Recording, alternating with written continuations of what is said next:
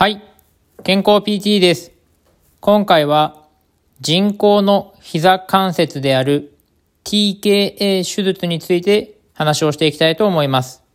この人工膝関節の手術のことを TKA と呼ぶのですが、この TKA の中にも大きく分けると3つのタイプがあります。一つが CR 型という手術のやり方で、これは PCL という高十字靭帯というのを温存するやり方です。この高十字靭帯という膝の中にある靭帯があるのですが、この高十字靭帯がないと正しく膝が曲がっていかないため、この高十字靭帯を残すかどうかというのはとてもこの膝がしっかり曲がるためには重要なことであります。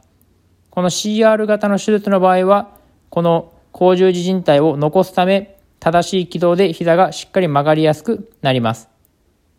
二つ目の手術のやり方としては、PS 型というやり方があります。この PS 型は、高十字靭帯を切断して、代わりにポストというものが入れられます。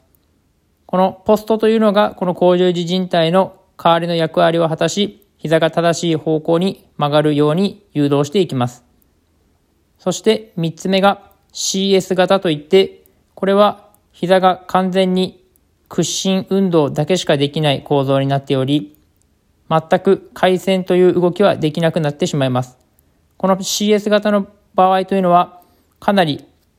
骨の変形が強い方の場合などで強く固定しないといけない場合に行われます。基本的に最初に話した CR 型というのは、高十字靭帯がまだ綺麗な状態で残っている比較的若い方が適用になっていきます。高齢の方というのは基本的に CR 型ではなく PS 型での手術というのが非常に多く使われております。この人工膝関節の手術のだいたい60%ぐらいが PS 型で行われていることが多いです。そしてこの人工膝関節の手術をした後というのは長い時間が経つと緩みというのが生じてしまってもう一度再手術を行う必要がある場合もあります。そのため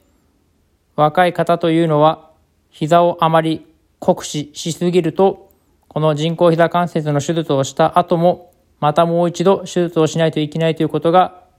場合によっては考えられますのでこの消耗をなるべく早くしすぎないということもとても大事なことになります。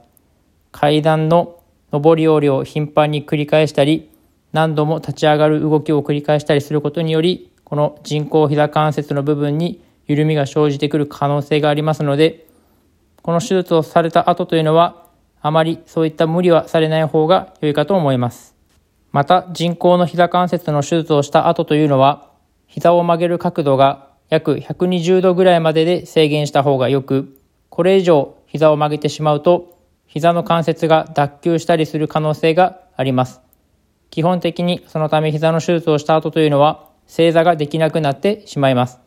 人工の膝関節の手術をすることで、痛みが改善して歩行ができるようになるというメリットはありますが、この手術を行うことにより、様々な生活の制限も出てくる可能性がありますので、まずは自分の膝が変形しないように、変形性膝関節症にならないようにしっかり予防していくことが大事になるかと思います。今回は人工の膝関節の手術について話をしていきました。人工膝関節の手術というのは、日々医学が進歩して機能性も高まってはいますが、できるだけご自身の膝で生涯歩き続けられるように、しっかりとストレッチや筋トレ、食事の管理、ダイエットなど含めて体調管理、体の管理をしていただけたらと思います。今回は以上です。ではまた。